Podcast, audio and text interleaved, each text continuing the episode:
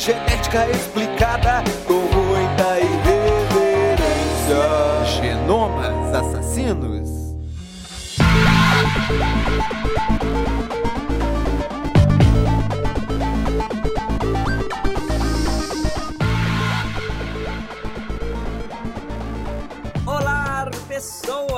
Sejam bem-vindos a mais um episódio de Genomas Assassinos, o podcast sobre genética, onde a gente vai discutir as tão curiosas moléculas que acompanham a mim, a você e a todos os seres vivos desse tão telúrico planeta que nos abriga. Gente, o terceiro festival de ciência, cultura e inovação que teve no pátio da reitoria na semana passada, que eu convidei vocês a irem participar, inclusive teve alguns ouvintes do podcast que teve por lá, foi bem legal a gente conversar sobre. Eu queria deixar aqui um relato sobre o evento, porque foi espetacular, foi um dos eventos mais legais da Universidade Federal do Paraná que eu já participei até hoje. Das muitas coisas que aconteceram por lá, tinha uma hora que tava uma orquestra tocando a quinta de Beethoven, depois teve sarau de poesia, teve rap, hip hop, tinha um stand do Museu de Arqueologia e Etnologia que eles fizeram alguns jogos educativos. É, o Museu do Biológicas também levou vários fósseis para poder estar tá apresentando para a comunidade que estava visitando por lá. É, tinha o stand da odontologia fazendo conscientização sobre saúde bucal, inclusive uma, eu pretendo trazer aqui para o podcast em breve alguns fenômenos fisiológicos. Por exemplo, você sabia que pessoas que não escovam o dente, por exemplo, não têm uma higiene bucal, podem desenvolver Alzheimer. Olha que loucura! A falta de higiene bucal pode causar Alzheimer. Então eu vou trazer isso aqui no podcast em breve também. Tinha um stand de mulheres na ciência, tinha um pessoal fazendo é, grafite. Eles estavam com algumas telas assim e latas de spray ensinando a arte do grafite. É, eu lembro que teve uma apresentação de uma moça falando sobre a história das sereias, que a, a, o mito das sereias já tinha também no continente africano, como que isso foi trazido aqui para as Américas e como que a gente conhece isso hoje. Foi muito legal a apresentação dela. O Fibra que é um grupo que faz divulgação científica da física da Universidade Federal do Paraná, estava por lá também fazendo várias apresentações, experimentos físicos muito legais. Tinha algumas instalações artísticas. O Zika Buzz estava por lá também fazendo conscientização sobre o Zika vírus. O Zika Buzz eu lembro que ele estava na UFPR também até um tempo atrás. E das várias apresentações, além de rap, hip hop que eu falei e orquestra, teve também moda de viola, tinha uma moça ensinando o público a fazer dança do ventre. E na sexta-feira à noite, para fechar todo esse evento de ciência, cultura e inovação, teve a apresentação da cultura ballroom, onde teve várias drags desfilando e dançando. É, acho que, se eu não me engano, o nome da dança se chama Vogue. Eu aprendi tudo isso lá nesse evento, eu desconhecia e achei maravilhoso, uma coisa muito bonita. Eu queria muito que todo mundo aqui do podcast pudesse ter participado para ver que coisa sensacional que foram todos esses eventos e o tanto de cultura, ciência que pode ver por lá, inovação também, assim como diz o nome, tinha o pessoal da mecânica mostrando alguns projetos deles por lá também. E sem contar, né, o nosso próprio stand da genética também estava lá. A gente apresentou lâminas de cromossomos, é, células fazendo o seu ciclo celular de mitose. Então você podia estar tá vendo no microscópio várias células em diferentes estágios da mitose se dividindo. Então dava para ver os cromossomos condensados e sendo puxados lá na prófase, metáfase, anáfase, tudo aquilo que o ouvinte já deve ter ouvido ou não falar disso no ensino médio, mas todo o processo da mitose, a gente também apresentou os outros laboratórios da genética, tinha alguns cartazes pra gente, e também o pôster do Genomas Assassinos, que também estava sendo apresentado lá no stand. A audiência, mais uma vez, foi bem elevada por conta do evento, inclusive, mais uma vez eu dou boas-vindas aos novos ouvintes que estiverem chegando aqui no podcast. Espero que vocês gostem. Hoje a gente não tem muitos recadinhos, a não ser esse review do que foi esse evento. Foi muito legal, espero que muita gente, espero que mais de vocês tenham podido participar de lá. Só lembrando que no ano que vem vai ter o congresso de citogenética aqui na Universidade Federal do Paraná, lá na UFPR, no campus do Politécnico ou do Botânico, a gente está organizando isso aí ainda. Também vai ter o congresso da Sociedade Brasileira de Pesquisa Científica, o 75º encontro da Sociedade Brasileira de Pesquisa e ciência. É no mês de julho do ano que vem, se eu não me engano. Se alguém tiver interesse também, vai estar sendo possível apresentar pôster. Se você trabalha com ciência, é uma oportunidade muito legal para você estar tá participando. E no mais é isso, gente. Acompanhe a gente nas redes sociais, no Instagram, arroba genomasassassinos. Se alguém quiser também entrar em contato, pode entrar em contato pelo e-mail genomasassassinos.gmail.com. É aquilo lá, críticas, dúvidas, questionamentos. Se quiser participar do podcast, pode entrar em contato por qualquer um desses dois e vir falar com a gente. E também acompanhe o nosso podcast parceiro, amigo, irmão, primo, que é o Psiconautas do Sertão, do nosso amigo Guilherme Passos, que também tá no Spotify. Certo, gente? Então vamos lá pro episódio. Hoje, mais uma vez, falando de matéria e energia, para finalmente a gente falar de ligações químicas e ir propriamente para as tão famosas moléculas que compõem os seres vivos.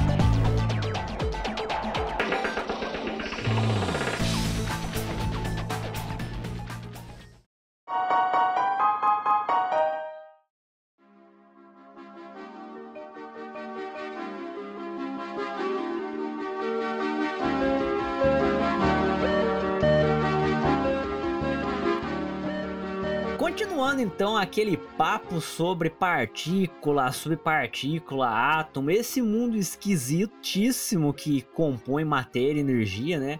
Agora a gente está finalmente muito próximo de falar de DNA, tanto que na próxima semana a gente já vai falar de ácidos nucleicos e de moléculas, então o ouvinte que acompanha a gente há um tempinho e continua ouvindo, que já estão quase lá, gente, quase lá. Daí já vai estar tá falando de de Mendel, essas coisas. Tá ficando bem bacana o, o podcast.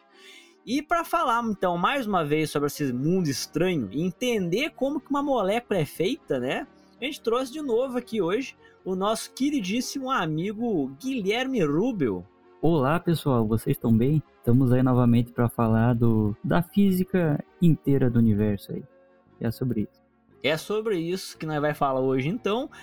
E pra gente começar, vamos fazer só um, um breve. É, anteriormente em Genomas Assassinos. é, revisar o que a gente falou no episódio com o Rubio da última vez. Ah, inclusive, futuramente, se alguém tiver interesse, inclusive, eu pretendo trazer mais químicos e mais físicos pra gente falar mais sobre química e física, porque o que a gente vai falar aqui pra vocês hoje, gente, é, é, é assim, é aquela pinceladinha, assim, aquela camadinha da física e química, só pra saber que existe, mas tem muito mais coisa para falar, tá? E então, fazendo esse, essa breve recapitulação, a gente falou no, tipo, no último episódio com o Rubio sobre matéria e energia, como que tudo isso compõe o universo, que tudo isso derivou ali do Big Bang. Apesar da gente não saber propriamente o que, que, veio antes do Big Bang, a gente já demonstra na física que de fato ele aconteceu. Inclusive, a gente consegue enxergar literalmente, né?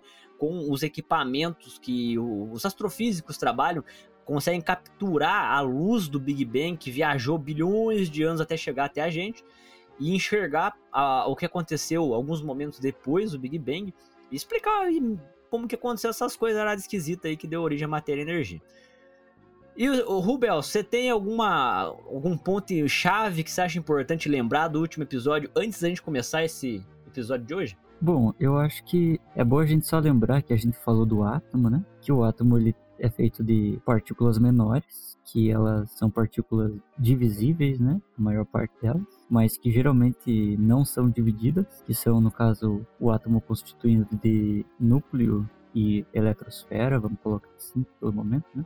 E dentro do núcleo você tem prótons e nêutrons, e fora dele você tem os elétrons circundando, né? Esse é o, o, bloquinho básico da construção de tudo que tem massa. A gente conversou bastante sobre as coisas terem massa e terem energia. E hoje a gente promete explicar um pouco mais dessas coisas e deixar. Não vou dizer que a gente vai colocar assim, deixar mais simplificado.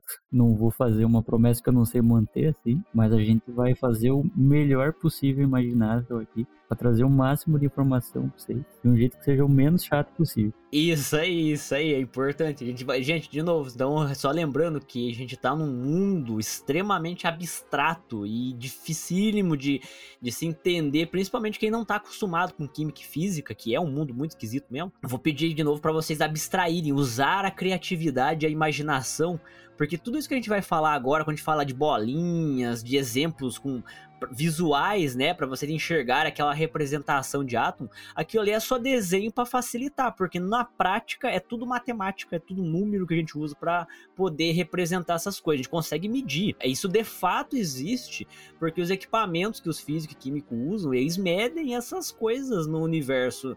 Então, quem trabalha no laboratório disso trabalha justamente medindo isso. Mas pra gente, até pra. Eu não tô falando só pra vocês que estão aqui ouvindo, mas pra mim também, até o Rubio, é, é, é números, né, Rubio? Então é, é, é abstrato até pra gente. Então tem muita coisa que eu não tenho a menor ideia de como funciona e nem vou saber porque eu teria que fazer um curso inteiro de Química e Física. O Rubio tem muito mais propriedade para falar porque ele é graduado em Química. E antes de a gente continuar então, eu só quero passar para vocês, gente, que a escala que a gente tá falando é muito pequenininha, muito, muito mesmo. Cê sabe quando você tem aquele microscópio para ver a célula, para ver aquilo que eu já falei aqui no, no episódio? que é o que eu trabalho no laboratório, né? A escala que os biólogos trabalham é uma escala, vamos dizer assim, entre aspas, né? Muito grande em comparação com os átomos. Átomo é uma coisa extremamente pequenininha que a gente não falou muito no último episódio. Então eu vou pedir para vocês abstraírem um pouquinho, usar a criatividade, imaginação para imaginar esse mundo minúsculo que é o bendito mundo quântico. E justamente no meio dessa abstração que eu vou tentar com o Rubio aqui agora, explicar para vocês o tamanho da escala que a gente tá falando. Rubio, você acha que a gente consegue explicar essa escala, o tamanho das coisas? Ah, eu acho que acho que dá sim, hein? Confia. Confio. Confio. Você tem algum exemplo para dar para nós aí de, de, que escala que a gente tá, tá tratando ou como que nós faz agora? Sim, é. Eu acho que se a gente pegar para ver o fio de cabelo, a gente consegue estabelecer assim mais ou menos o, o, tamanho do negócio que a gente tá falando aqui. É, então, ó, gente, ó, pega um fio de cabelo, arranque da cabeça, não vai fazer farta um fio de cabelo, só pra vocês terem a noção aí. Pega um fio de cabelo e vamos fazer um exercício mental para vocês tentar imaginar o tamanho dessa escala que a gente vai falar agora. Vamos lá, Rubels. É isso aí, imaginando que você tá tentando ver o diâmetro do fio de cabelo, né, a grossura dele. Essa grossura é numa ordem assim, mais ou menos de micrômetro que é 0, você vai escrever 50 e daí vai escrever um 1 e daí um metro, né? 0,000 metro. É micrômetro, é assim. Então você pega um metro e divide ele é muitas vezes. Meu Deus do céu. Então é difícil? É difícil. Gente do céu, é realmente muito difícil. Porque o fio de cabelo é muito pequenininho, muito fininho, né? Mas vamos lá. Então eu vou pegar um metro, certo? Um metro, assim. Todo mundo tem uma régua de um metro, tem noção de um metro, certo, gente? Você vai pegar um metro e você vai dividir ele 10 vezes. Eu vou dividir um metro 10 vezes. 10 vezes, né? Dividir um metro 10 vezes vai dar 100 centímetros, porque um metro tem mil centímetros. Aí eu vou pegar esses 100 centímetros e vou dividir mais 10 vezes. Agora eu vou ficar com 10 centímetros, né? Lembrando que 100 centímetros tem 10 centímetros, ou no caso, é 100 milímetros. Isso, vai pegar os 100 centímetros e vai dividir em 10, daí vai pegar um, entendeu? E daí quando você chegar lá, em micrômetro, você vai ter que fazer isso seis vezes para daí chegar no fio do cabelo. É, é, essas conversão lá do ensino médio, vocês têm que lembrar, lembrem disso, inclusive, gente. Eu vou pegar esses 10 centímetros e dividir Ó, o, o, total você vai ter que fazer esse esqueminha aí de dividir em 10 e pegar uma parte, você vai fazer isso seis vezes. Seis vezes. Então dividindo 10, 10, 10, vai dividindo cada vez mais. Divide 10, pega 1, divide em 10, pega 1. Isso. E daí quando você fizer isso seis vezes, você vai estar tá falando de uma escala que é do tamanho da grossura do fio de cabelo. Ah, tá. Então aquela régua de um metro dividindo né, por 10 só que no caso, seis vezes fazendo isso, eu cheguei no fio de cabelo. Beleza. E agora eu pego esse tamanho do fio de cabelo e divido quantas vezes? Para você chegar no tamanho mais ou menos da célula, eu anotei aqui o tamanho da célula cancerígena, que é 10 na quarta nanômetro. Então a gente estava numa escala que era micrômetro, a gente vai dividir mil vezes. Você vai pegar o fio de cabelo e vai dividir nesse esquema ali, se a gente for continuar com esse negócio aí, você vai dividir mais duas vezes. Então é, eu tenho um fio de cabelo, divido em 10 partes, aí eu pego uma parte e divido em mais 10 partes. Isso, você vai pegar uma parte, você vai estar no, no tamanho de uma célula. Eu não sei se é o melhor, a melhor jeito de começar. Acho que assim fica mais fácil, né? Você divide o fio de cabelo 100 vezes. Isso, divide então o fio de cabelo 100 vezes e daí você pega uma partezinha. Esse é o tamanho de uma célula cancerígena que você esco escolheu. E tem que, tem que lembrar, gente, que cada célula tem um tamanho diferente. Então, as células não têm todo um tamanho universal. A hemácia do nosso sangue, aquela célula, o glóbulo vermelho, ela tem, que eu me lembro, tem 7 micrômetros. Seguindo essa escala aí de dividir o fio de cabelo 100 vezes, eu não sei exatamente que tamanho que vai ficar, mas eu tenho certeza que é maior que uma hemácia. Tenho um, um outro dado que talvez seja mais fácil, que é o tamanho de um ponto, um ponto final. de caneta. Olha, que tamanho que ele é. Que é, é 10 na sexta nan- nanômetro. E daí a gente pode colocar só em, em divisão de vezes ali. Você divide 100 vezes e você chega no tamanho da célula. O ponto final dividido Um seis pontinho, vezes. Um pontinho bem pequenininho assim de caneta. Sabe? Aham. Divide 100 vezes, pega um, você tem a célula. Olha, 100 vezes, então um pontinho final dividido 100 vezes é o tamanho de uma célula. Você divide mais, mais 100 vezes é o tamanho do vírus. Mais 100 vezes é o tamanho do vírus. É realmente, é- isso é o que você falou, uma coisa importantíssima pro ouvinte lembrar que o vírus ele é muito menor que uma célula. Tanto que por isso que ele consegue parasitar a célula e é dificílimo trabalhar com vírus, porque eles são tão pequenininhos que pra gente enxergar eles precisa de uns equipamentos muito tecnológicos para poder ver o vírus. Isso aí. Então vamos, vamos recapitular aqui então. Então, pontinho final. Você pega uma caneta, faz um pontinho final. Esse pontinho se divide 100 vezes, certo? 100 vezes. Um desses pedacinhos que você dividir em 100 vezes é o tamanho de uma célula. Se você pegar esse pontinho minúsculo que você isolou ali do tamanho de uma célula e dividir mais 100 vezes, vai ser o tamanho de um vírus. E agora, Rubels, o que, que a gente faz com esse, esse pedacinho do tamanho do vírus? Aí a quinta série quase tomou conta de mim agora. É, você pega esse vírus, você divide ele 10 vezes e você vai ter o tamanho de um anticorpo. tamanho de um anticorpo. Então é o vírus dividido 10 vezes o tamanho do Uhum. anticorpo. Que já tá próximo, né? Tá, tá ali, né? Na beirada. Já tá bem próximo do, do- dos átomos ali, né? E esse anticorpo, se você dividir ele 10 vezes, você vai chegar no tamanho da glicose. Que é uma molécula. Já chegamos nas moléculas. Exatamente. E se você dividir a glicose 10 vezes, você vai estar no tamanho de um, uma molécula de água. Uma molécula de água. Caramba! É importante para mostrar por que, que às vezes a água entra, sai tão fácil da célula, né? Sim, é- ela é tão pequenininha. Gente, olha isso que a gente falou. Tem a célula, divide o tamanho da célula 100 vezes para chegar no vírus. Divide o vírus 10 vezes para chegar no anticorpo. Divide o anticorpo mais 10 vezes para chegar na glicose. Aí divide a glicose mais 10 vezes para chegar na água. A diferença de tamanho da água para a célula é absurdamente pequena. Então, por isso que a, célula, a água consegue passar pela membrana da célula e fazer todos aqueles efeitos biológicos. No, no próximo episódio que a gente vai que a gente vai apresentar aqui no Genoma, a gente falou bastante sobre a água, então guardem bem essa informação de como a água é pequenininha para vocês entenderem como que a- a- as moléculas se comportam. É isso aí. E daí pra água, da água pro átomo, a gente já tá meio que ali, né? Ou seja, quase ali pra dividir em duas vezes, sabe? Pra chegar no tamanho do átomo. Tem átomo que é mais ou menos do tamanho da molécula de água também, eu acho.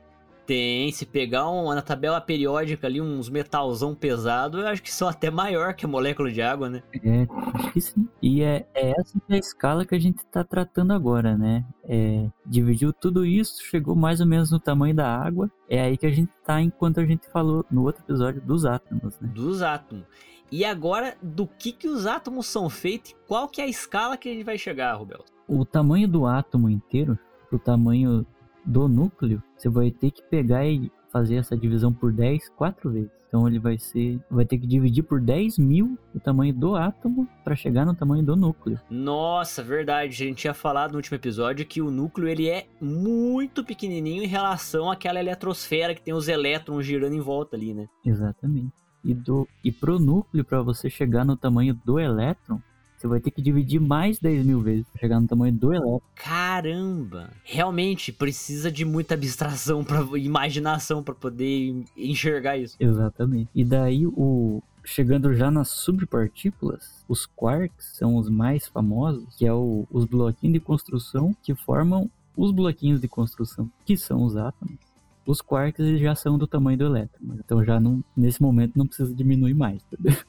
Ah, entendi. Já são do tamanho do elétron, que o elétron já é minúsculo mesmo, né? Agora, se você começar a dividir mais e mais, você vai começar a não ter massa mais. Você vai, se você conseguir ir numa coisa menor que isso, você já vai ter que quebrar uma coisa no meio e transformar tudo em energia. Já vai, não vai ter massa, mas não vai ter partículas. mais. Chegou ali, é, vai, vai diminuir pouco, assim, não sei. Não chega a 100 vezes menor que isso, sabe? Entendi. Então ali, até o momento, é meio que o limiar da física e da química, até onde a gente sabe. É o limiar da parte estável. É o limiar, assim, do que ainda tá coeso en- entre si, sabe? Aí dali em diante é só psicodelia e outras coisas mais. Nossa senhora. Aí você vai ter que entrar nos conceitos do que, que é energia, o que, que é o espaço, sabe? Entender o que, que é o campo, né? Uhum. Pra você destrinchar cada vez mais. Mas é, assim, quase que filosofia pura, assim, sabe? Sim. Os, os físicos não devem gostar de eu ouvir falar isso. Provavelmente não. Quando você fala disso aí, morre um físico no mundo quando a gente fala dessas coisas. Mas assim, com todo respeito aos físicos, eu tô aqui pelo rolê, eu não tô aqui pra fazer um a ciência de verdade, eu tô aqui pra fazer o que eu acho que é mais top, sabe? Perfeição demais. Eu também não tô aqui pra querer refutar ninguém e só trazer pro, pro ouvinte saber que essas coisas existem.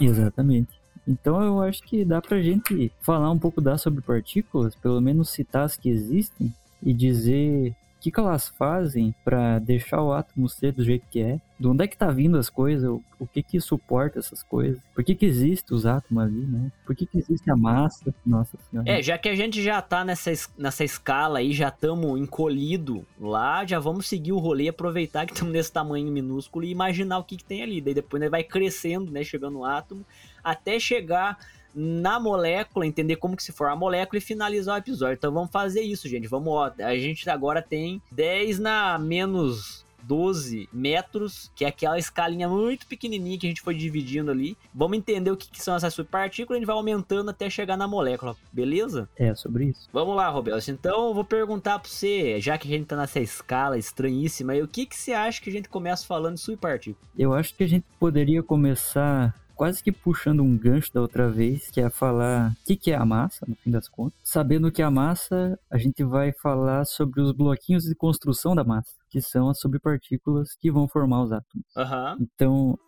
segundo a, o modelo padrão da física, existe um monte de subpartícula lá, existem 16 subpartículas. Depois a gente corta isso aqui, caso não seja 16, porque eu não, É, inclusive eu vou deixar na capa a- uma tabelinha, entre aspas, periódica dessas subpartículas que existe. Eu acho ela muito bonita, gosto muito da ideia dela.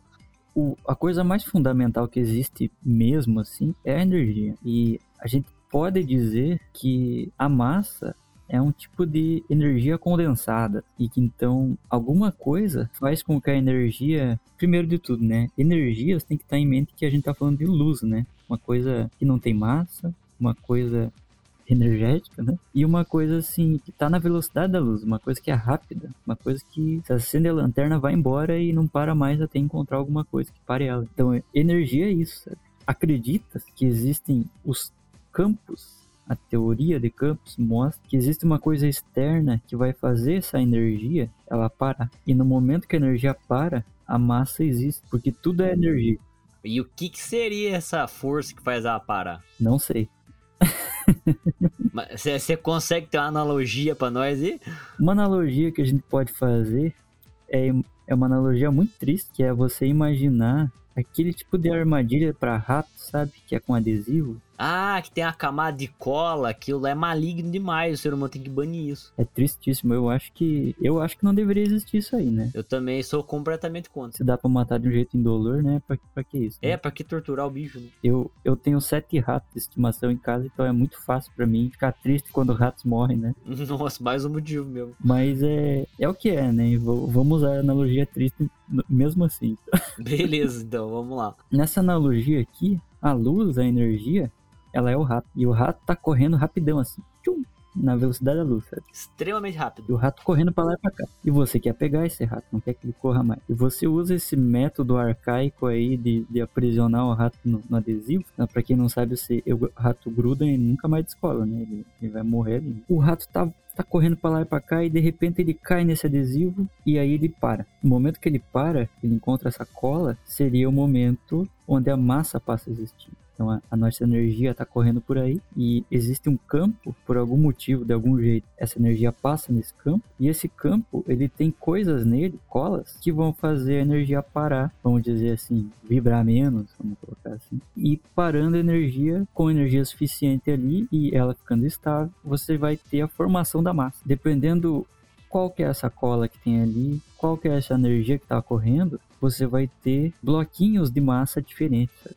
E o jeito que esses bloquinhos se juntam vão dar origem aos átomos no fim das contas, sabe? Então a gente tem as subpartículas mais famosas, que são os quarks. E quando você tem um conjunto desses quarks, que geralmente eles são em trio, tá? Tem o quark up, o, o quark down, tem o sabor lá, tem, tem um monte de coisa. E o, o jeito que eles se juntam vai formar os prótons e os nêutrons. E é muito importante só perceber que cada um desses quarks é de um jeito, sabe? E eles têm os próprios. O que, que eu tinha falado, Pedro? Era número eletrônico? Não, era outro termo. Número quântico? Número quântico. E cada um desses quarks, eles têm números quânticos específicos. Esses números é uma representação matemática para nós entender essas coisas, né? É, porque a massa tá tudo lá. Se você pega qualquer coisa aí na tua mão, tipo, o negócio tá tudo lá. É, a gente tá só, tipo, jogando uma luz teórica aqui e, e prática também para tentar entender o, que, que é feito essas coisas. Uhum. É, eu, eu, posso fazer uma analogia só pro ouvinte entender um negócio aqui, que basicamente é assim, gente. Você viu que o Rubel falou um monte de palavrinha de, de subpartícula, tem o gluon, tem o. É, é, qual que é? O bóson, né, Rubelson? Então, essas subpartículas, elas são pedacinhos muito pequenininhos que compõem uma coisa maior. Então, imagina, sei lá, por exemplo, a gente tá falando do, Vamos comparar um, uma partícula elementar, né? O nêutron e o próton que a gente falou lá no episódio anterior, que eles compõem o átomo. Então, essa partícula ali, ela vai ser composta de partículas pequenininhas que são esses quarks, que são esses quarks, esses gluons. Então tem um monte de coisinha, de energiazinha e partículazinha ali muito pequenininha que compõe essa coisa maior. Aí essa coisa maior vai, vai compor uma maior ainda.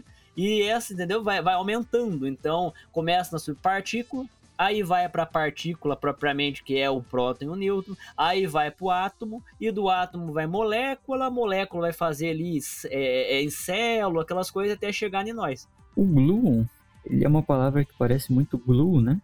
E não é à toa. É glue do inglês, né? Glue. É do inglês mesmo. E ele é a cola mesmo.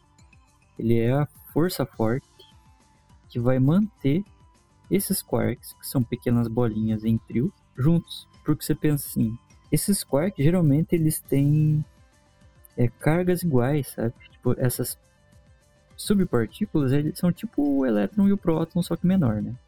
Então ele eles também têm cargas, eles também têm coisas que a gente chama de números quânticos. E um desses números quânticos ali acaba sendo que a gente entende por carga.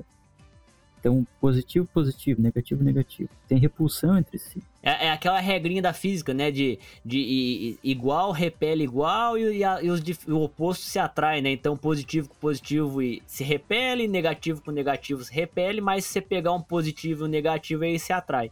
Exatamente. E, em tese, deveriam se repelir essas coisas. Esse, essas carguinhas positivas com as positivas. Não é que deveria se repelir, elas estão se repelindo. É isso que é importante. Essas duas cargas estão se repelindo, mas existe uma outra coisa que vai forçar para que mesmo se repelindo o negócio fique estável lá. E o que faz isso é justamente a força forte, que é justamente é, quem interage, quem faz essa força forte acontecer, vamos dizer assim, o, o, o mensageiro dessa força forte é o próprio Gloom.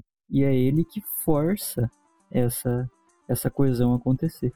Então, o, os quarks, eles estão se repelindo de acordo com uma outra força, com a força fraca, chamada força fraca. E essa força fraca, ela, apesar de ter esse nome, né, ela é uma coisa que é muito forte, né? Mas essa força forte é tão mais forte que a fraca que não vai fazer diferença essa repulsão, porque ela vai ganhar, sabe? Ela é muito mais forte. Então, é só uma coisa que eu acho importante ele trazer também aqui, que você falou da força forte e força fraca. Eu não sei se ainda é válido isso, eu acredito que sim, né? Então, você me corrige se você souber dizer, mas é que eu lembro que quando eu tava ali lendo sobre física, química, essas coisas, que no início do universo ali e tudo, né, surgiram quatro forças e essas quatro forças estão aí até hoje. Provavelmente tem mais que quatro forças, só que a gente não conseguiu detectar as outras ainda, né? Mas dessas quatro forças tem a força nuclear fraca, que foi essa que o Rubio falou, a nuclear forte, a gravitacional e a eletromagnética. São essas quatro forças que compõem toda a existência aí. De novo, gente tem outras forças, mas ainda a gente não descobriu se tem mais mesmo ou não. É tudo teórico e tal. É, ainda é isso, né, Rubens? Isso, é. Até onde se sabe, até onde eu sei também, são essas quatro forças que, que vamos dizer assim, explicam tudo, sabe? E daí o pessoal tenta, né, juntar essas quatro forças como uma coisa só, assim, e criar teoria unificada das coisas, sabe? Mas que pouco relevante também, né? Assim, é muito mais o ser humano querendo explicar as coisas e botar nas caixas, né? E sei lá. Ah, isso aí nunca vai acontecer, eu tenho certeza absoluta disso. Olha, com respeito a todos os físicos, mas vocês que buscam a teoria unificada aí para explicar tudo com uma única equação, vocês estão perdendo muito tempo, porque vocês não vão chegar nisso não. Agora, olha, mano, todos os físicos que acompanham o podcast automaticamente deixam de seguir o podcast, mas faz parte. Caiu a audiência nesse momento aqui, ó. É, caiu a audiência nesse momento, vai ter um vale assim na, lá nas minhas estatísticas, mas sinto muito, é isso aí, gente todas essas coisas aqui é só uma explicação de como que a matéria é, sabe? E é tudo isso que é a força motriz que vai servir de base para as ligações químicas, vamos dizer assim. Porque é dali que vem a energia, sabe? A energia eletromagnética, a energia dos negócios ali, que vamos dizer assim, nessa região do tamanho do átomo ali, quanto mais próximo dizer, da bordelinha do átomo, assim, mais você vai ter essas forças agindo, sabe? A resultante dessas forças de dentro do núcleo e da interação com os elétrons vão estar tá agindo ali, sabe? E apesar de a gente ter falado todas essas coisas aqui, o que vai fundamentar de verdade as ligações químicas são as interações dos elétrons. É o jeito que os elétrons de cada átomo se ligam com os outros, é o que vai dar origem às ligações químicas. Ah, perfeito. É, só, lembrando pro, pro ouvinte que isso que a gente falou então das, das energias e tudo mais ali, né? Aquilo foi para contextualizar mesmo que, que, que, tem mais coisas além, entendeu? Mas da, a, a, molécula propriamente, é que nem o Rubio falou, é elétron. Então a, a partir de agora, esse momento que a gente for falar de como que se faz uma molécula, como que a, a própria natureza, gente, gera molécula. Se vocês forem para o espaço, nossa, o que vai ter de molécula lá, lá mesmo no espaço? Não existe vida lá no espaço, sim, até onde a gente sabe, claro, né? Mas não existe mesmo. É, tem aquele mundaréu de vácuo ali, partícula, poeira, mas mesmo assim vai ter molécula ali. Como que num ambiente desse tem molécula? Então é isso, é isso que a gente vai falar agora. E então assim, contextualizar todo esse mundaréu de energia que compõe os átomos ali. Vamos lá, Robels. Como que esses, esses elétrons que estão ali girando em volta do núcleo, como que eles interagem com os outros átomos para formar uma molécula? Os elétrons, eles estão em lugares muito específicos ao redor do núcleo atômico. Como tudo na química, as coisas vão sempre tender para um estado de energia mais baixo. Parece que é uma constante do universo, assim, a energia tender para um estágio mais baixo. Assim. Para ficar mais estável, né? Isso, para buscar estabilidade. Né?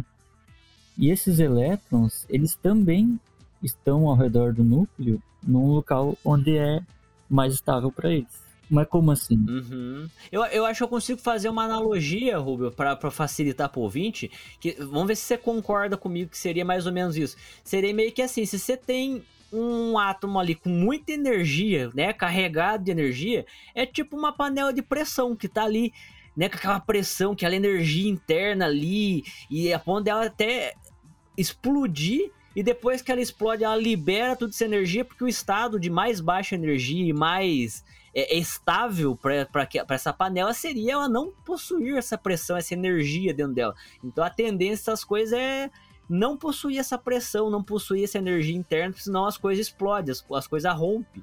É, seria meio que isso.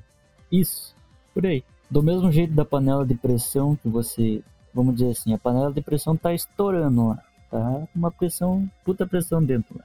Se você desliga o fogo, a pressão não vai subir mais e ela vai tender para uma estabilidade, né? E é mais ou menos isso, assim. A diferença é que os elétrons, eles têm algumas regiões, algumas energias que, que é tipo meio que impossível ele estar tá mesmo, sabe? Porque a energia ela é quantizada, né? Mas ela existe em certos estágios, certos lugares espaciais, assim, ao redor do núcleo, onde a panela de pressão está desligada, vamos colocar assim, sabe? Como a gente falou lá no primeiro episódio, o, a estabilidade não é sinônimo de neutralidade. E um, um átomo sozinho, ele geralmente não está estável. Porque ele tem um monte de regrinhas lá que a gente descobriu, a gente colocou em palavras, faz sentido pra gente, tipo regra do octeto, assim, que é para explicar um, um, estágio onde, onde essa estabilidade ela é atingida. Ah, sim, a famosíssima regra do octeto. Seu, seu ouvinte lembra lá do ensino médio da química, da regra do octeto. A gente não vai explicar aqui agora porque é bem complicadinho, mas a tendência dos átomos ali é sempre ter oito elétrons girando em volta do núcleo ali, na, na, na camada de valência, enfim, não vem ao caso esses conceitos, mas é sempre ter oito porque é o que mantém a panela de pressão desligada no átomo, né, Rubens? é isso aí. E é, esses oito elétrons, é, vamos dizer assim, é quase isso, tá? Mas eles ficam na camada que é mais externa do, do, do átomo, sabe? Mais afastado, mais longe do núcleo, assim, né? Mais longe, mais ou menos por aí. E daí, quando você faz a ligação química, quando um átomo chega perto um do outro, eles vão compartilhar é, elétrons. E é como se ao mesmo tempo, como se os dois átomos tivessem oito elétrons, cada um deles nessa última camada aí, mas que alguns desses elétrons eles compartilham entre os dois, então é meio é simultaneamente assim a parte dos dois, dos dois átomos, sabe? E a ligação química é isso aí, sabe? É, é uma coisa que é estável, sabe? Às vezes a gente precisa dar uma energia, assim, até que a ligação aconteça, mas no geral, assim, a ligação química é uma coisa, é top para ela acontecer, a energia do sistema baixa. E aí a gente acaba chegando, não lembro se a gente falou disso na outra, no episódio 1 até, de como que a vida, ela é quase que um, uma, uma coisa que é antinatural, assim, que o universo inteiro tende ao menor estado de energia, mas a vida, a vida ela está num alto estágio de energia. Tudo que é vivo tem mais energia do que o, a mesma coisa se ela não tivesse vivo. Tem uma, uma fagulha ali, uma, uma centelha ali, e que a princípio não faz sentido nenhum no ponto de vista do universo. Seguindo o exemplo da panela de pressão, seria como se tivesse alguma coisa que fica ali aumentando e abaixando o fogo, né? Sendo que a tendência é sempre o universo chegar no momento e desligar o fogo e deixar o fogo desligado, mas a vida é como se tivesse alguma coisa ali regulando esse fogo. Ah, tá esquentando muito, vai explodir a baixa. Ah, agora vai desligar de vez, aumenta um pouquinho. E é isso que é meio que a vida, tentar manter o fogo aceso na, na quantidade certa. Isso. É, é porque, tipo, o, as panelas de pressão, cheias de pressão dentro, não eram para existir no, no universo. É, é meio que isso, né? É, é, exatamente, começa aí, né? Não era nem pra ter essa pressão. Eu gosto muito dessa analogia, vamos ficar com a panela de pressão, porque ela é muito boa, né? Tá bom, né? Eu acho que sim. Então, a panela de pressão, né, dos átomos ali fazendo esse, ter essa energia interna, não era pra ter, era pra descarregar toda a energia e ela ficar estável ali, plena, sem ter acúmulo de energia.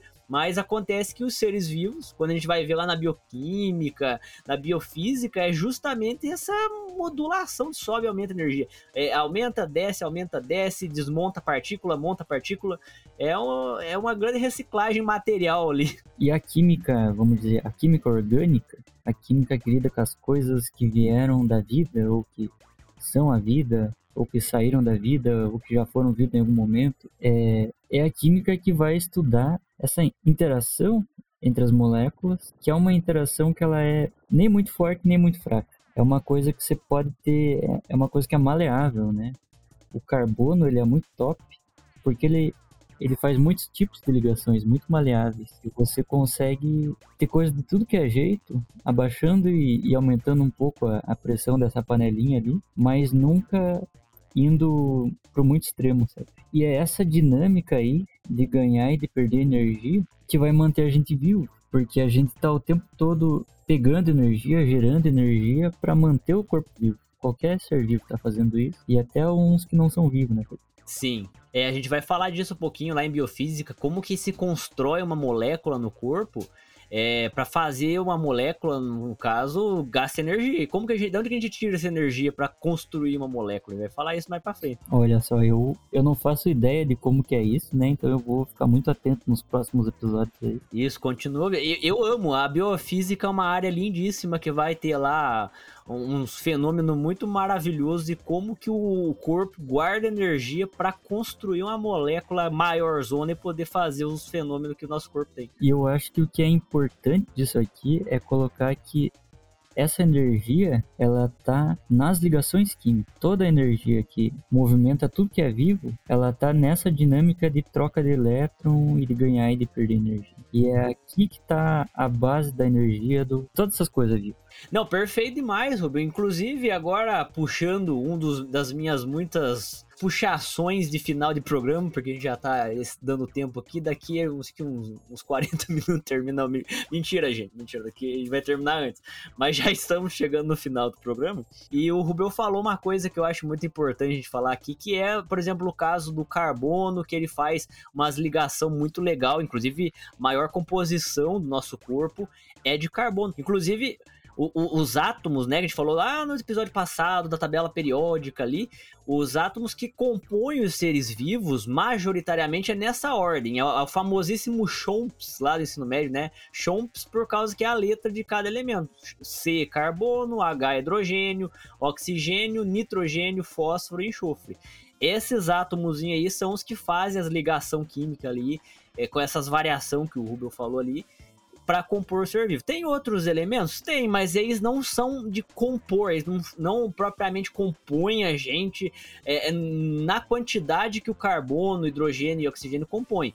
Mas você vai ter, por exemplo, o cálcio que está no osso, no sangue ali vai ter ferro, magnésio, zinco, mas a quantidade deles é tão pequena em comparação aos outros que a gente não inclui nesse nominho chomps aí. E outra coisa também que é muito importante trazer aqui, gente, é que cada elemento vai ter propriedades ali naquelas energias que a gente falou no núcleo, nos, no, nos elétrons, nas subpartículas. No caso é mais dos elétrons, né? Mas cada elemento vai ter se eu olhar na tabelinha periódica, ele vai ter uma propriedade própria. Então, por exemplo, o carbono, ele faz quatro ligações químicas. Ele consegue se ligar com quatro outros elementos. Não dá para se ligar com cinco, por exemplo. Ele só consegue se ligar com no máximo quatro. Ele consegue se ligar com três? Consegue, mas daí com um, um átomo ali vai ter que fazer uma ligação dupla, que a gente chama, daí já vai entrar numa parte de química orgânica mais complicadinho para se falar aqui agora. Mas o ponto é saber que cada elemento vai ter uma quantidade de ligações que consegue fazer para atingir essa estabilidade ali da panela de pressão que eu falei. É, e, e, ficar no estado de mais baixa energia, vamos dizer assim. Então vai ter os tipos de ligação que a gente vai comentar um pouquinho por cima aqui agora, que é justamente essa interação dos elétrons entre os átomos para buscar essa estabilidade. E, Rubelson, para nós finalizar então, como eu já tinha falado, quais que são os tipos de ligação molecular que a gente tem que meio que lembrar para poder falar de moléculas no contexto geral? São, a gente pode colocar em três tipos, né? A ligação iônica, a covalente e a metálica. Elas, a grande diferença entre elas é meio que a, a força envolvida nessa interação entre os elétrons dos átomos, sabe? Então, a, a ligação iônica, ela vai ser muito mais forte do que a ligação covalente. A ligação iônica é o que forma, tipo, as rochas, forma sais, forma as coisas sólidas, assim, coisas brutas, vamos colocar assim que é uma ligação em que você tem praticamente assim alguém doando elétron e alguém recebendo, sabe?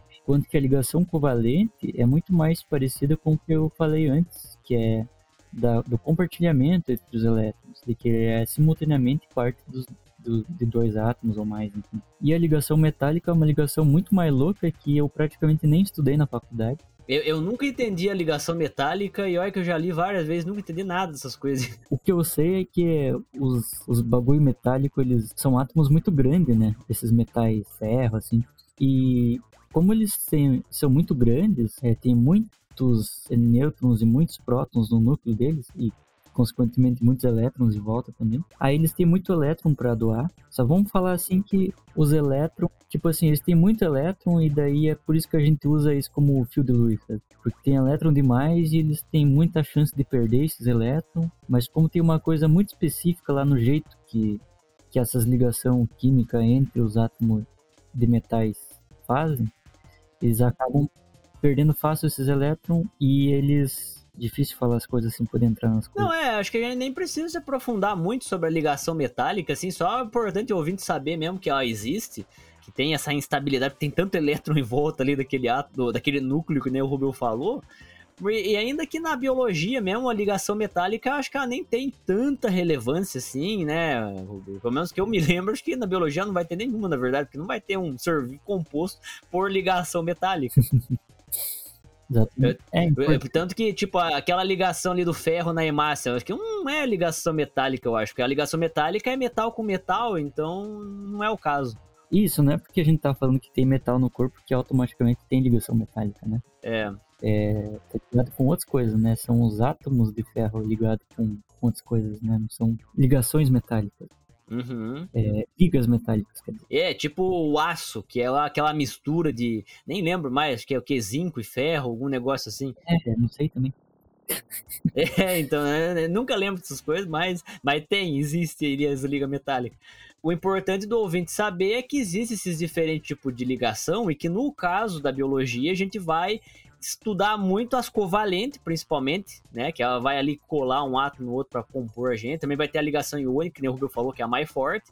Acho que essas duas são as principais ali da- das ligações que, Sim, que sim. compõem os seres vivos, né, Rubio? E é uma coisa que é, é meio louca assim, né? Porque a ligação iônica, apesar dela ser muito forte, o, o, sal, o sal de cozinha lá, o NaCl, né? São ligações muito fortes assim, no- da estrutura cristalina do negócio ali.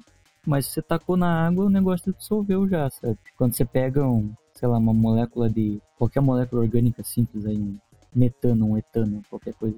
Se taca na água não faz nada. Mas o que eu queria falar agora das intermolecular, né? Acho que essa que é muito né, importante. Ah, é. Então, gente, ó, e só lembrando que isso que a gente falou, então, foi a, a ligação química, que é quando tem ali os átomos. Pode ser átomo igual, átomo diferente, que eles estão ligados mesmo. Estão ali partilhando elétron, ou às vezes emprestando elétron, depende ali, né? A iônica covalente vai ter essas regrinhas, a gente não vai entrar tanto nisso, mas o importante é saber que o orbital ali, aqueles elétrons que estão girando em volta, eles vão fazer uma interação ali e ou ele pode trocar o elétron com, com o átomo vizinho, ou ele pode emprestar, ou às vezes os dois partilham um pouco ali para poder atingir aquela estabilidade de oito elétrons que a gente falou da regra do octeto. O ponto é que vai formar a molécula a partir da busca elétrica por essa estabilidade ali de trocar esses elétrons. Isso é tá ligado mesmo. Agora o que o Rubio vai falar é o que a gente chama de força molecular, que daí não é a ligação propriamente. Então, o que, que é a força molecular, Rubel? A, a força intermolecular, né? A força, Isso, intermolecular. a força entre as moléculas. Ela é uma forcinha, assim, ela é, vamos dizer assim, o que sobra da ligação química. Ela é o que vai juntar, vai trazer mais perto uma molécula da outra. Então, tipo, Sem ligar a molécula uma com a outra propriamente, né? de vez em quando, assim, vai ser uma coisa que é muito forte e é quase uma ligação, sabe? Mas ainda assim você vai sempre conseguir separar o que, que é uma molécula da outra, sabe? Uhum. E é isso que forma uma molécula, né? Você tem uma ligação química coesa, par- paradinha, né? Mais ou menos. É, acho que na biologia essas interações são uma coisa extremamente importante, porque a gente vai conseguir entender como que os organismos funcionam por conta dessas interações, inclusive. Uhum. Se um dia você quiser que eu volte aqui pra falar de ligações orgânicas, sabe? É uma coisa que eu aprendi bastante na facul, se é que lembro ainda. Mas no dia que precisar, Não, com certeza, você volta aqui falar, porque a orgânica é uma coisa, acho que é o mais importante que a gente tem que trazer aqui pro podcast. E, e não muito, não pode demorar muito, inclusive, né? Porque a gente vai falar de moléculas e tal. Em breve você pode voltar aqui sim e falar dessa, dessas ligações orgânicas. Então as intermoleculares, elas são assim, numa molécula, imagina assim que você tem um fiozinho, sabe? Uma, uma minhoquinha, uma molécula orgânica. Você tem a cadeia carbônica, né? Que são carbonos ligados entre si, né? Que vão dar meio que o esqueleto da molécula. E em volta disso você tem um monte de hidrogênio. Como assim tá, tá em volta? Eles estão ligados com os carbonos. Então você tem os carbonos entre si, cada carbono fazendo quatro ligações. Onde você não tá com o carbono ligado com o carbono, vai estar o carbono ligado com o hidrogênio. Aham, O hidrogênio é sempre meio que o complementar ali, né? É meio que o que tá sempre ali, né? Pra, pra ligar e tá sobrando sempre. É, tapando o buraco. Você pode ter um monte de outras coisas ligadas, né? A base, o esqueleto é o carbono e o hidrogênio. Nessa molécula, qualquer molécula, você vai ter partes que vão, vão ter uma carguinha positiva e partes que vão ter uma carguinha mais negativa por N motivos aqui. Onde você tiver, por exemplo, um monte de hidrogênio, é, como o hidrogênio é muito eletronegativo, né? Você vai ter um, na ponta, assim, junto com o hidrogênio, uma carguinha positiva, sabe? Vai ter uma faltazinha de elétrons ali. Como ali vai ter uma falta, você pode, se tiver uma outra molécula perto, que vai estar, tá, onde vai estar tá sobrando uns eletrinhos, você vai ter uma, uma chance de ter uma interaçãozinha ali, sabe? Uma coisa muito mais sutil do que a própria ligação, claro. Mas existe, sabe? E é, de, e é desses polozinhos entre as moléculas, interagindo e ficando mais próximo de si, sabe? Que vão surgir as interações intramoleculares. E muitas vezes é o que vai fazer a biologia do negócio mudar inteira, assim, né? Um exemplo que eu consigo pensar é o cabelo crespo, sabe? Cabelo ondulado em porque você tem as pontes de sulfeto, né? Você tem muito como é, como é, que fala? Enxofre. Enxofre no cabelo, dentro da própria ligação assim do cabelo. E o enxofre ele, ele consegue fazer uma coisa que, que eu acabei de falar, né? As pontes de enxofre, que são parecidas com as pontes de hidrogênio, né? Que são mais famosas. O que, que são as pontes de hidrogênio? É quando você tem a parte negativa do. Imagina a molécula de água, né? Oxigênio ligado com dois hidrogênios. Eu vou deixar na capa foda a molécula de água, inclusive. Topzera. Se puder botar tipo uma corzinha no mais, uma corzinha no. É, o, a, vai ficar o. Qual, qual que é o vermelho e qual que é o azul? Beleza. O vermelho geralmente é o positivo, né? Então a... Positivo vai ser o vermelho e o negativo vai ser o azul, então. Isso, pode ser assim. É, ou eu troquei a cor, mas o que importa é o que faz, né? Não, não. É isso. então a, a parte que é positiva vai ser a parte que está ali perto dos hidrogênio. A parte negativa é a parte que está com o oxigênio. Porque o oxigênio está cheio de elétron, né? O hidrogênio não está cheio de elétron. Então quem está cheio de elétron está negativo. Então o oxigênio ele vai ter a, a tendência de encontrar hidrogênios de outras moléculas de ar e vai interagir com elas. E as pontes de hidrogênio são justamente essa, vamos, entre aspas, ligação entre o oxigênio de uma molécula com o hidrogênio da outra molécula. E é bem parecida com isso a parte do, das ligações que faz o cabelo ficar encaracoladinho, sabe? Porque você vai ter um enxofre uhum. de uma molécula, da, pode ser até no mesmo fio, é, acho que na real é no mesmo fio de cabelo. Eu acho que é. Você vai ter um enxofre, e daí logo na frente você vai ter um, sei lá, assim, você vai ter um carbono, daí passa uns uns três carbonos para frente, você vai ter um hidrogênio, certo? Sei lá, mais ou menos assim. E esse enxofre, ele vai ter uma tendência de se ligar com esse hidrogênio, de fazer essa pontezinha. E isso vai entortar a molécula e acabar fazendo o cabelo ficar tortinho, assim, ficar encaracolado, sabe? E daí quando você faz, por exemplo, escova progressiva ou passa condicionador no cabelo, ou você só passa chapinha, sabe? Você está justamente quebrando essas pontes de, de enxofre, sabe? Você está forçando o cabelo para ficar reto. E é por isso que não dura muito, porque daí você logo refaz essas pontes. A não ser que você bote um produto químico lá que vai ficar um tempo no teu cabelo que vai desmanchar essas pontes, sabe? Esqueci o nome lá. Disso, filho. Produto que faz essas coisas. Isso, mas os produtos de cabelo, tá pensando mesmo é... Ah, os produtos, é... Ai, não lembro, mas não tem um negócio que usa amônia, uns negócios assim. Inclusive, minhas amigas cabeleireiras são totalmente contra fazer alisamento. Pois é, né? Vai estragando o cabelo, né? Vai. Que é isso aí, é uma interação química mesmo, né? Uhum. Igual tudo, né? O que, que eu tô falando aqui, tudo é interação química. Exatamente. eu, eu, tenho uma analogia pra fazer aqui pro, pro ouvinte sobre essas interação. Eu acho que todo mundo já brincou com o imã, assim, né? Quando se aproxima o imã, ele gruda, mas se você colocar do outro lado, ele repele. Imagina que, tipo, a interação é quando você pega um imã que atrai e repele ao mesmo tempo. E daí você vai encostar num terceiro, assim ele vai puxar, mas não vai puxar muito, porque tá repelindo também. Então a interação é quando fica naquele, não afasta e também não atrai, fica ali interagindo os dois, ficam próximos. Não chega a ser uma ligação química, porque a ligação é quando um imã gruda no outro. Mas, e, então assim, o imã grudou no outro, essa é a ligação. Agora, quando fica só aquele campo eletromagnético interagindo com o outro imã ali, é, essa seria a interação. Então tem dois átomos e tem o campo deles ali interagindo, né? Ela se atrai, se repele, é, até que assume uma forma que fica meio estável, né?